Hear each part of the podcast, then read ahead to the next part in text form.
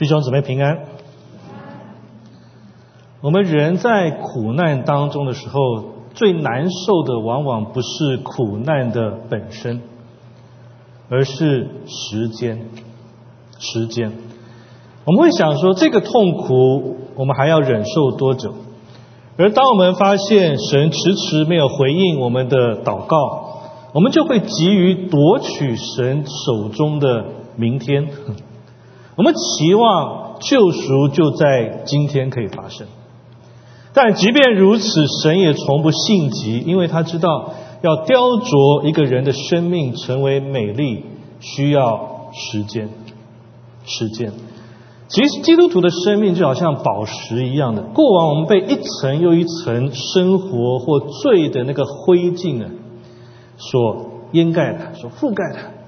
慢慢的，我们成为很坚硬而丑陋的石块，而苦难有时候像神手中的雕刻刀一样，终有一天，那个宝石的光芒一定会绽放出来，人会看见你的不同，而这需要时间，需要等候，需要忍受那一些必要的延迟，让那个神的工作慢慢的成就在我们的生命当中。今天我们要从一个故事来学这个功课，怎么样去看待神在我们生命当中的延迟？我们来看经文，在约翰福音十一章一到二节，这边说有一个患病的人，名叫拉萨路，住在伯大尼，就是玛利亚和他姐姐马大的村庄。这玛利亚就是那用香膏抹主，又用头发擦他脚的。患病的拉萨路是他的兄弟。这一段经文的主角是拉萨路，这个名字的意思是神的帮助，而他住在伯大尼，伯大尼这个地方的意思叫困苦之地，所以这个是一个关乎住在困苦之地，一个需要神帮助的人的一个故事，而我相信这也是我们的故事，因为我们生活在一个充满痛苦的地方。在我们一生当中，有疾病，有失败，有挫折，有灰心，跟持续不断的麻烦，就好像约伯记所说的：“人为富人所生，日子短少，多有患难。”当亚当犯罪之后的每一个人都住在困苦之地，都住在博大里。当人很天真的把这个区划为好区，那个区划为坏区的时候，其实都是博大里。那一些住在豪宅里面的人，他们的困苦不会少于住在街上的人。这个世界上没有人能够幸免魔鬼的袭击跟生活的考验。我们都是拉萨路，我们都需要神的帮助。我们都住在博大里。让我们回到经文，拉萨路有两个姐妹，一个叫马大，另外一个叫玛利亚。圣经让我们知道说，这个是与耶稣关系非常密切的一个家庭，而拉萨路病得很重，就好像我们当中有一些所爱的人正处在一些很难以治愈的疾病，或是一些难以解决的问题当中，怎么办呢？拉萨路的姐妹她们做了一件事情，值得我们学习。她姐妹两个就打发人去见耶稣。说主啊，你所爱的人病了。这一对无助的姐妹带给耶稣一句话：说主啊，你所爱的人病了。这个是一个好主意啊。当他们有麻烦的时候，他们所爱的人病了，他们转向耶稣去求告。而这个是耶稣的跟随者所应该做的事，对吗？今早我们第一件 所要学习的功课，牢牢记住啊！如果你有麻烦，不管怎么样，你应该先求助耶稣。他们让耶稣知道发生什么事情，当然他们很期待，如果耶稣可以马上摆脱很繁重的旅行路线，回到伯大尼，马上去治好他们的兄弟，那就太好了。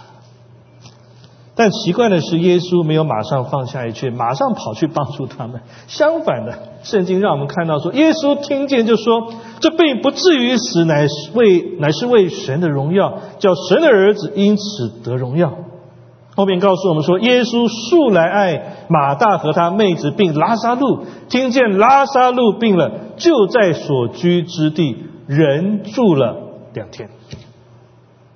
你是否注意到耶稣的态度？他知道拉萨路病了，但好像无动于衷啊。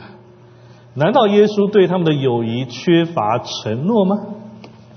想想看哦，当你接到所爱之家人生病的电话，我相信每一个人都有一个想望，说我马上要去看看他，不是吗？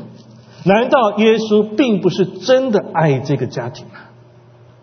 路加这个约翰福音甚至告诉我们说，是玛利亚用昂贵的香膏为耶稣涂抹，甚至用头发擦他的脚。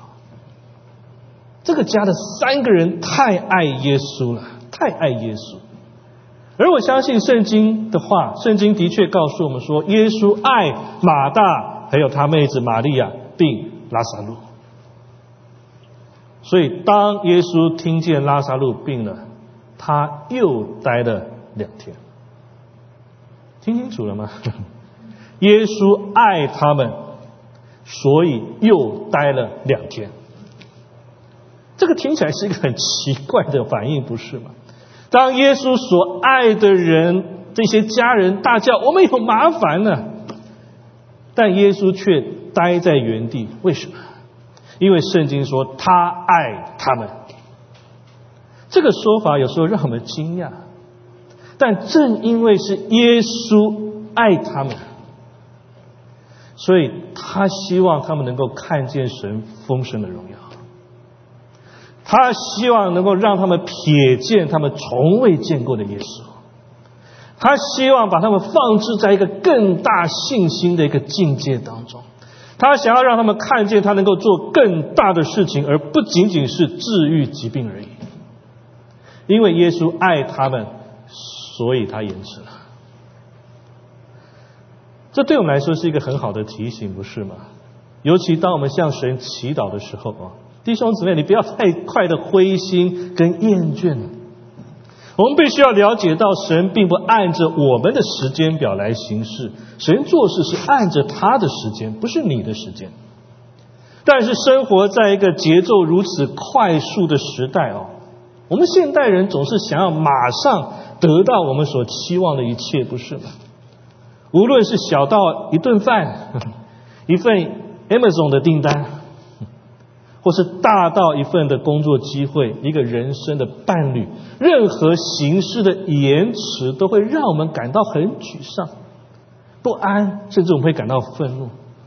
但是有一个基督徒的作家，他说的很好，他说很多人期待神按着他们的时间表，毫不延迟的回应他们的每一个祷告，然而他们却极力寻找每一个可能的借口。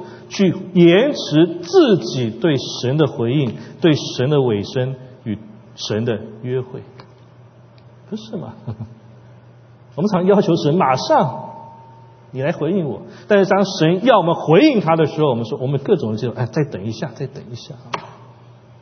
但无论如何，不要根据你一瞬间能够看到或不能看到的东西来判断神对你的爱。的确哦，耶稣延迟了，但不是因为他缺乏爱的。虽然我知道总有人会得出这种结论，但这种结论是错的。相反的，弟兄姊妹，耶稣因为爱你，所以带来必要的延迟。虽然当我们在困苦之地的时候，我们很难相信神爱我们，对不对？尤其当我们所爱的人正准备跟另外一轮的化疗来抗争的时候。或者是你只不过是想要一份工作，并不是那种全球五百强企业的工作，只是一份可以养活自己跟家人的工作，但是他却没有来。当我们祷告、恳求、呼喊神，但是好像没有得到回应。有时候就像诗篇的呼求所说的：“耶和华，求你可怜我，因为我软弱；耶和华，求你医治我，因为我的骨头发战。”我的心也大大的惊惶，耶和华，你要到几时才救我们呢？有时候我们的祷告真的是像这样，是啊。有时候我们会感到说，好像神对我们的状况视而不见。但弟兄姊妹，请听着，没有什么是比这一种感受是更偏离真理的。因为神从不对他所爱的人视而不见或听而不闻。神既不睡觉，也不打盹。神永远不会忘记他所爱的儿女。他看见了，他听见了。以赛亚是我最喜欢的一个经文，在四十九节十五到十六节这边，四十九章十五到十六节那边说：妇人阉人忘记他吃奶的婴孩，不连续他所生的儿子。即或有忘记的，我却不忘记你。看呐，我将你铭刻在我掌上，你的强环藏在我眼前。我很喜欢说，神神说，在他的皮夹里面没有你的照片，因为你的照片、你的名字被刻在耶稣基督的手上。圣经讲的。当他张开他的手掌，他就看见你了，他就想起你了，他深深的爱你。所以当神延迟的时候，总有充分的理由，因为他爱我们。神值得你全部的信任。有时候他延迟，以便我们的信心能够加强；有时候他延迟，是让我们可以亲眼看见。亲身经历他神圣的力量正要发动，就好像这个经文所要描述的，神知道人所遭遇的难处，对他而言没有不可能解决的情况，他复活、复苏、复兴的大能不受任何情况的限制。弟兄姊妹，我们要认识到神的力量远远超过我们的麻烦。神的力量不受我们的不幸或者绝望所限制。耶稣拥有创造跟复活的能力，他同时也拥有审判跟毁灭的能力。他不仅能够在我们已经放弃希望的时候能够取得胜利，而且他也可以毁灭恶者一切的攻击。所以，当你的财务好像感觉已经枯竭了，当你的健康好像似乎完全失去，甚至医生已经放弃我们的时候，当神似乎延迟太久，以至于我们的不幸、不安、绝望的气味开始上升的时候，当我们看似情况越祷告越糟糕的那个时刻，你一定要相信。一定要相信，耶稣正准备向你展示他的能力跟荣耀。即使死亡已经临近到门口，耶稣仍然有能力可以转变局势。我们继续来看经文，在约翰福音十一章十一到十七节，耶稣说了这话，随后对他们说：“我们的朋友拉萨路睡了，我去叫醒他。”门徒说：“主啊，他若睡了，就必好了。”啊，耶稣这话是指着他死说的，他们却以为是说照常睡了。耶稣明明的告诉他们说：“拉萨路死了。”耶稣的言辞带来一个后果：拉萨路死了。我们先停在这句话：“拉萨路死了。”留心听，总有一天，耶稣也会对我们的名字说。同样的话，左尔君死了，拉萨路死了，某某某死了。是的啊，我会死的，你也会死。事实上，我们从出生开始就开始了一段快要死的旅程。你看看所罗门说了什么？他说：“往招上的家去，强如往宴乐的家去，因为死是众人的结局。”活人也必将这事放在心上。我知道华人很忌讳谈到死哦，但即便不谈，又能阻止死亡的逼近吗？我们面对事实吧。昨天我上了一个网站，叫做 deathclock.org，在那里呢，要求我们就输入一个关于自己的一些基本的数据啊，然后按下一个按钮，它会告诉你说。你死的日期是多少？我把我的资讯输进去之后，他告诉我我会在二零五六年五月二十六号离开这个世界。但是当我把我的居住地改回台湾的时候，我发现我可以多活二十年。我是不是该跟长老辞职，回到台湾去了，多活二十年？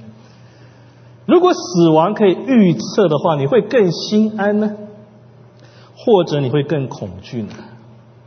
但不管如何，每个人都会死亡。即使是我们当中最强壮、最老练、最成功或最有学识的人，不管是充满活力的年轻人、女演员、伟大的运动员、才华洋溢的工程师、有权势的政治家，没有人能够抗拒死亡把手放在他们身上的那一刻。没有人在那一刻，他们所有的名声。所有的成就都被死亡一笔勾销。死亡不在乎时间或地点，他也不尊重你是什么有头有脸的人物。他可以在白天、在晚上、任何时刻，在陆地、海上、空中攻击你。死亡可以到医院的病床里面，到繁华的街道上面，在舒适的沙发、运动场、办公室、教会。地球上没有一个地方是死亡不能攻击的，就好像哲学家伊壁鸠鲁他曾经说一句话，他说：“面对死亡，我们如同生活在一个没有城墙的城市里面。死亡是一个巨大的力量，没有人可以逃脱它。”我知道你们当中一些人可能在想什么，我可能会感受到这个厅里面有些人的不舒服跟紧张，甚至在网络上边观看的人。可以说啊，牧师啊，别再谈论死亡了，让我们谈论一些快乐的事情吧。但弟兄姊妹，请注意，我们必须谈这个，因为这个是我们每个人都有共同点的一件事情。我们都会死，但是一想到我们的死，我们会感到不舒服吗？它是否导致那个恐惧加增呢？很多人说他不不怕死，大言不惭说我不怕死，但真的吗？事实上，我们看见无数的人吃着一颗又一颗的药丸，吃着一罐又一罐的保健品，涂抹一层又一层的保养品，希望延迟死亡。但可惜的是，没有人可以永远阻止死亡。人最多可以让一个人看起来像是活着，但仍然是死的，就好像一九二四年。一月二十一号以来呢，那个列宁的尸体 一直被防腐展示。他每年要花二十五万美元去保养，努力看让他这个人看起来像是活的，但他仍然是死的。死亡是为我们所有人而来，但弟兄姊妹朋友们振作起来吧，因为正如我们将看到的，有一个比死亡更强大的人。要进入你的生命当中，他要改变这一切的结局。我们继续来看经文，在约翰福音十一章十七节说：“耶稣到了就知道拉萨路在坟墓里已经几天呢？四天了。哎呀，又来了这个四这个数字，我们讨厌死了。华人特别敏感，其实犹太人也是。他们认为说，一个人的灵魂会在尸体上面徘徊三天，但是到了第四天，他就永远离开。所以四天意味着拉萨路不但死了，而且死透了。所以当耶稣到达伯大尼，拉萨路一家早已断绝希望。拉萨路死了，还能做什么？他被埋葬了。坟墓也已经被封起来了。我们看看拉萨路的姐姐，她反应是什么？在约翰福音十一章二十到二十一节说，马大听见耶稣来，就出去迎接他；玛利亚却仍然坐在家里。马大对耶稣说：“主啊，你若早在这里，我兄弟必不死。”马大听见耶稣来了，就出去迎接他。马大对耶稣说：“你如果早在这里，我兄弟就不会死。”啊，我们停在这一句话。这一句话当然是一个很有信心的陈述啊，但有一些错误的。马大认为说，如果耶稣在这里，他的兄弟就不会死。但问题是，他怎么能够做出这样的结论呢？怎么能够做出这样的结论？我的意思是说，哦，耶稣有没有向马大承诺过，让拉萨路活过这个疾病？没有。对不对？但我们不是也常常这样，把我们想要的一个结果放在耶稣的嘴巴里面？主啊，如果你爱我，怎么会带来这种结果呢？主啊，这个是我的计划，我的目标，我相信你一定会成就的。主啊，如果你在这里，这个事情绝对不会发生啊！但是主有如此答应，这绝对不会发生吗？请你想想看，如果耶稣很早就到伯大尼，但最后拉萨路还是死了，如果你是马大跟玛利亚，你会怎么想？你是否愿意继续信靠耶稣呢？你是否愿意继续相信他的旨意呢？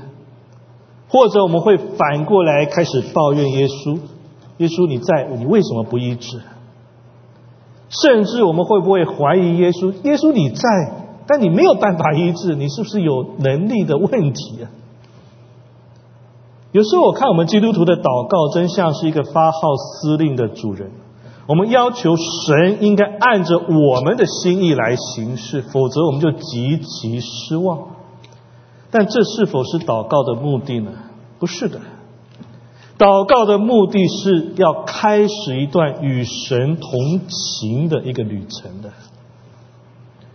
不管我们经历高山或低谷，不管我们所想要的有没有被成就，祷告是让我们去习惯与神同行，去感受他的同在。因为只有神同在，才是我们真正需要的结果，不是吗？所以，弟兄姊妹、朋友们，当你祷告病得医治，但没有发生；当你祷告困难解决，但没有发生；当你祷告心中所愿之事成就，但没有发生，我要问你：是否还相信他呢？你是否确信神仍然与你同行呢？要陪你经历这一些的失望呢？你是否确信你继续跟随神走下去，必定会迎来更好的结果呢？或者你就在那个当下，你选择离开与神同行的道路，改去其他的地方去寻找答案呢？马大说的这句话，有时候反映出我们信仰的幼稚，但是他有一点却值得我们学习的。他说什么？他后面继续说：“就是现在，我也知道你无论向神求什么，神也必赐给你。”我必须说，那个就是现在的信心是很可贵的，即使是丧礼四天之后。马大他还是对耶稣带着一个盼望，虽然现代的心理医生可能会把它诊断为创伤症候群，但是请注意哦，有时候啊，我们的信仰虽然看起来像是跟世界的现实脱节，但是请你明白一点，基督信仰是跟一个属灵的现实联系在一起。而这个属灵的现实，比起你现在能够用五官所看见、听见、品尝、触摸，甚至闻到的任何现实东西，都要更加的真确。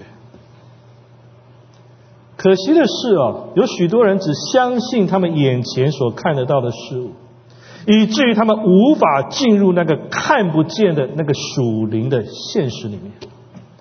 他没有办法去经验、去享受那个更宽阔、更丰富、拥有那个属灵眼光的人才能够进去的那个真实之地。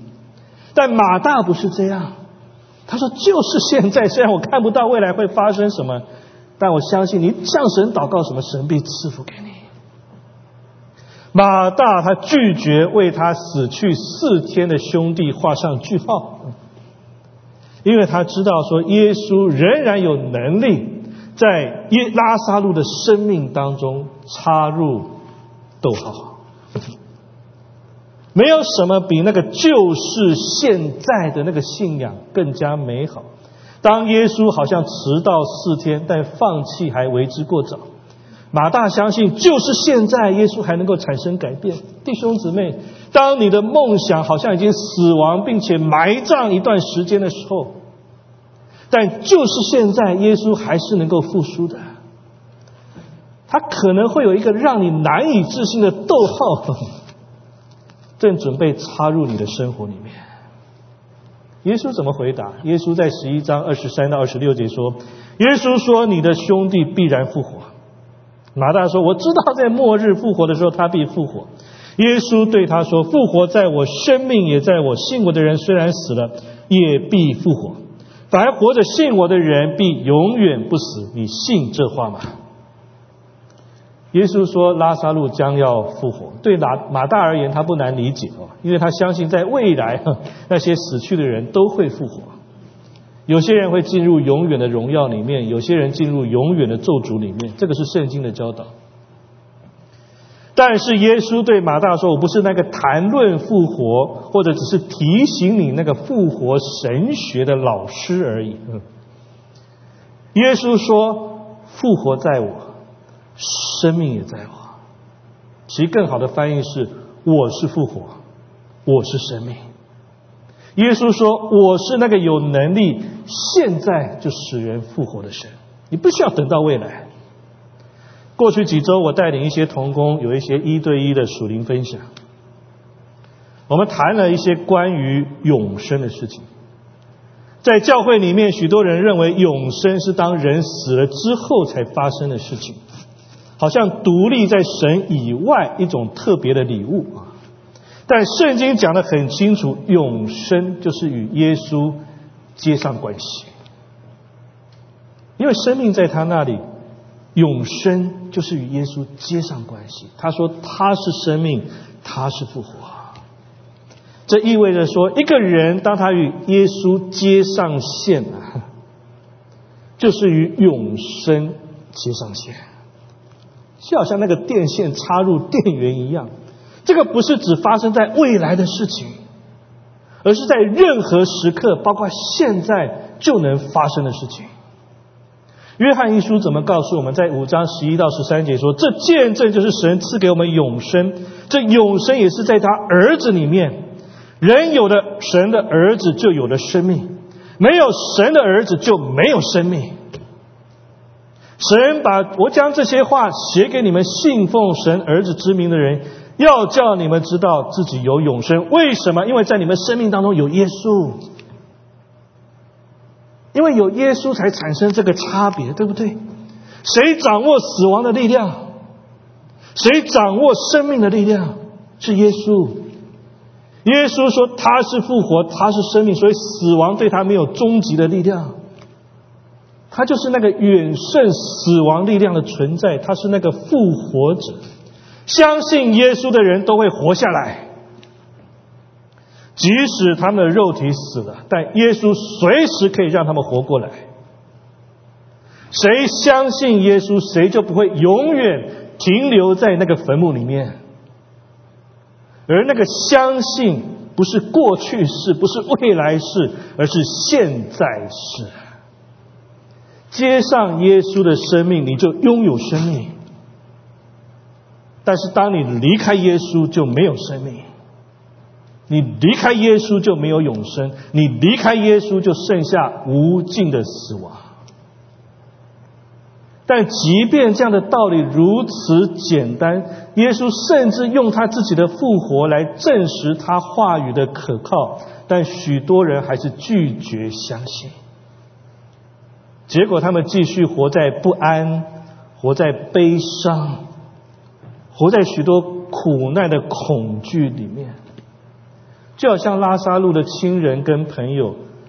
这边记载说，玛利亚到了耶稣那里，看见他就俯伏在他脚前说：“主啊，你若早在这里，我兄弟必不死。”耶稣看见他哭，并看见与他同来的犹太人也哭，就心里悲叹又甚忧愁，便说：“你们把他安放在哪里？”他们回答说：“请主来看。”后面圣经告诉我们，耶稣哭了。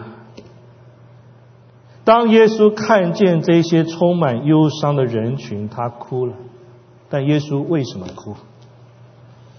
耶稣是否有哭的理由啊？我们知道马大、玛利亚、拉萨路的朋友，他们哭是因为他们所爱的人死了，对不对？但耶稣为什么哭？他明明知道说他即将要让拉萨路复活，是吗？他明明知道说只要几分钟过后，这里的人就要欢喜快乐，要欢呼的。这一切不都是在耶稣的计划当中？他为什么要哭啊？当我思想这一段经文的时候，耶稣的哭当然是写明他的悲伤。他爱拉萨路，爱马大、玛利亚，还有爱其他的人。但耶稣的悲伤不是因为拉萨路死了，而是他看见他眼前这一群人，他们的信心跟希望都死了。耶稣看见魔鬼的谎言是何等蒙蔽这一群人。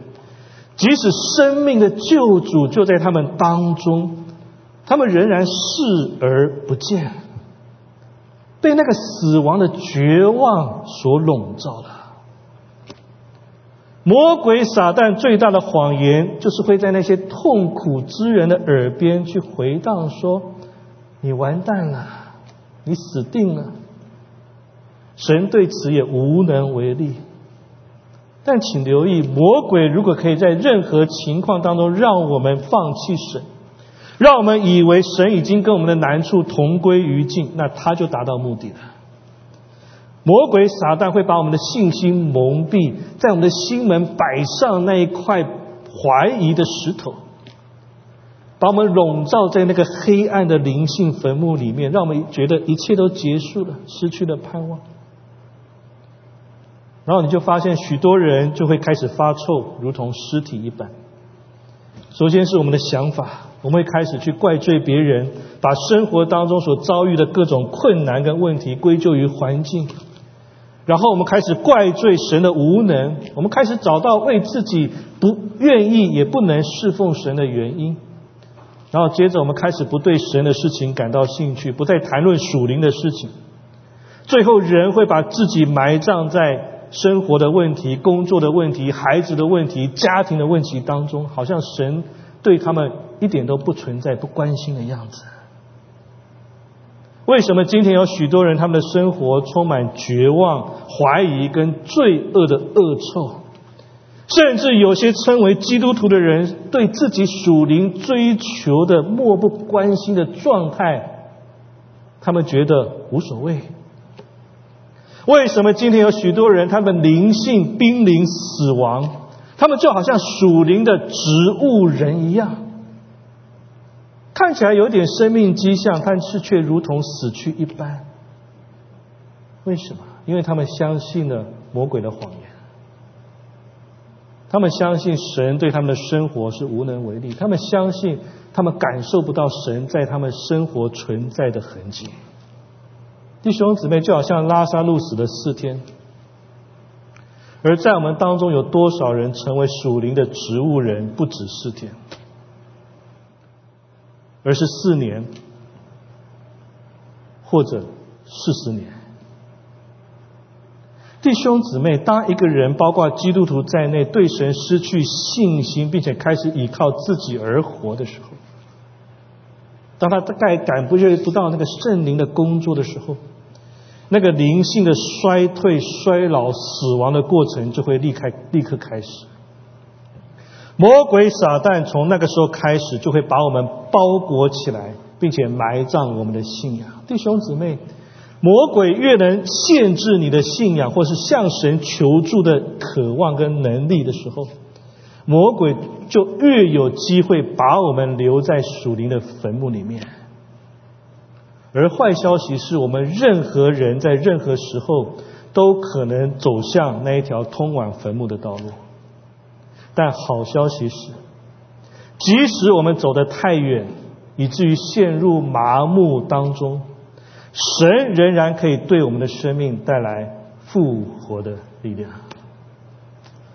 约翰福音十一章三十八到四十一节，耶稣又心里悲叹，来到坟墓前，那坟墓是个洞。有一块石头挡着，耶稣说：“你们把石头挪开。”那死人的姐姐马大对他说：“主啊，他现在必是臭了，因为他死了已经四天。”耶稣说：“我不是对你说过，你若信，就必看见神的荣耀吗？”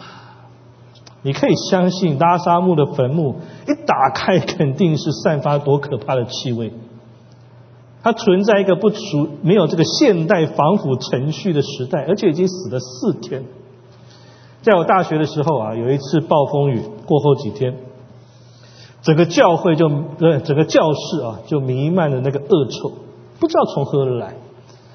直到我在天花板的夹层里面就找到一只死的老鼠的腐烂尸体，哇，那个味道啊，我到现在我都可以感受到那个味道。而拉萨路的坟墓那里啊，那个气味肯定更加可怕。但耶稣说：“你们把石头挪开。”我相信耶稣是希望每个站在那里的人呢，都能够体验到那个坟墓所带来的那个死亡的气味，以至于让当场的人都可以知道说，死亡是可怕的，但之后。那个复活跟拯救的力量却是伟大的，不是依靠人的力量，而是神的力量。他要让人知道说，神复活的大能是让拉萨路从死里复活的唯一原因。所以感谢神复活的大能啊！神可能不会马上回应你的哭泣，神甚至可能会让我们死、埋葬跟封闭在坟墓。神有些时候会让我们在恶臭的生命当中活一段时间，但是神会在适当的时候来。耶稣延迟了四天才回答马大和玛利亚的祈祷，他延迟了四天，以至于拉萨路必须死了四天，甚至要发臭。但这个是必要的延迟。对人来说，这个是延迟；但对神来说，它是准时。弟兄姊妹，你不要放弃希望，即使看起来无望，神仍在掌控当中。他总有能力可以复活你的生命，并带来拯救与胜利。神总是准时，神总是准时。其实，约翰福音十一章的重点不在于拉萨路复活的神迹，而是在于人遭遇苦难的那个态度，以及对神信心的展示是什么。当基督徒面对苦难，要了解，基督徒并不会因为信心多少就免去多少苦难，但基督徒会因为信心多少。而胜过多少苦难？这个是我们信心的原因。你不会因为你信心多，苦难就少；但是你会信心多而胜过的那个苦难越多，不会被击垮，不会崩溃。基督信仰最重要、最核心、最有力量的，不是逢凶化吉啊。而是耶稣基督为我们生活在这个罪恶世界的人当中献上自己的生命，他带来复活的能力。在约翰福音十一章之后呢，圣经就没有再记载耶稣行什么更大的神迹了。为什么？因为之后耶稣他是亲自进入坟墓里面，为我们罪人而死，神的爱就在此显明了。而他的复活也带来一个生命的应许，以至于却信耶稣的人，即使面对死亡，我们也有那个可以继续活着的那个盼望跟应许。死亡并不是一个无望的结局，而是与复活耶稣相遇的一个再生。约翰福音十一章是十一到四十四节。他们就把石头挪开。耶稣举目望天说：“父啊，我感谢你，因为你已经听我，我也知道你常听我。但我说这话是为周围站着的众人，叫他们信你是你猜了我来。说了这话，就大声呼叫说：“拉萨路出来！” 那死人就出来，手脚裹着布，这个脸上包着手巾。耶稣对他们说：“解开，让他走。”我相信啊，这里有三个回应，是神在今天早上对我们说的：“出来，解开，叫他走。”被复活的拉萨路还是以前的拉萨路，没有什么不同。但是让他成为不同的，是他已死的那个生命与耶稣复活的生命连接起来的那个相遇，让他变成不同。但是，除非他走出坟墓，否则人不会感受到不同。除非他那个包裹的那个绷带被解开。否则，人不会相信绷带里面的那个人是曾经死去的拉萨路，说不定是个替身，对不对？除非他开始行走，否则人们可能会认为他只不过是被耶稣所操控的一个人偶而已，他没有自主的能力。但是，当拉萨路出来、解开、行走，那个与耶稣相遇的事件。就变成他一生当中 being different 的一个见证。后来圣经记载，在约翰福音十二章第九节，有许多犹太人知道耶稣在那里，就来了，不但是为耶稣的缘故，也是要看他从死里所复活的谁呀？拉萨路，他很 different，对不对？弟兄姊妹啊！我们不也是被耶稣从死里复活的拉萨路吗？我们过去我们是灵性死亡，但我们现在与永生神上帝连接在一起。我们不都是跟拉萨路一样，经历与耶稣基督相遇的那个奇妙过程吗？你还记得吗？如果今天你已经走出你的困境，现在你的生活蒙神赐福。那么你那个不同的见证在哪里呢？你是否还在旧生活的那个坟墓里面？你还不愿意走出来？明明耶稣已经叫你出来了，或者你还缠裹着层层的绷带，工作、喜好、企图心、家庭关系，以至于我们跟那些缠着绷带的世人看起来一模一样，根本辨识不出来我们是神的儿女。或者我们崩开解开，但我们还很恐惧，我们不愿意为神来走出去，按着神给我们复活的力量行当行的路。弟兄姊妹，如果你已经走出你的困境，你与复活的主相遇，那你的见证在哪里？你的见证在哪里？别人是否愿意来看你，就好像看那个不同的拉萨路一样呢？因为你的不同，带给人对信仰的吸引。出来，解开，走出去。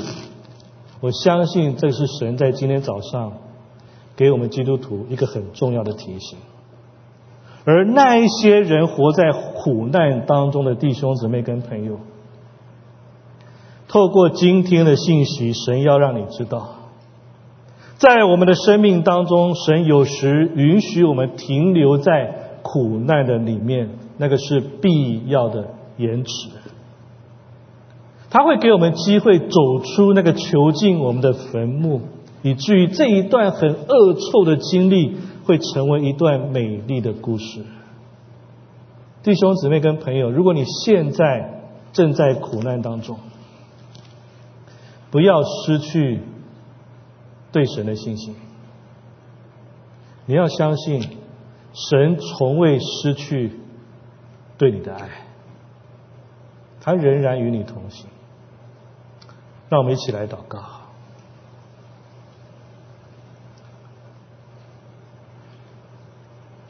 天父上帝，爱我们的主耶稣，我们谢谢你。虽然我们是活在困苦之地的一群人。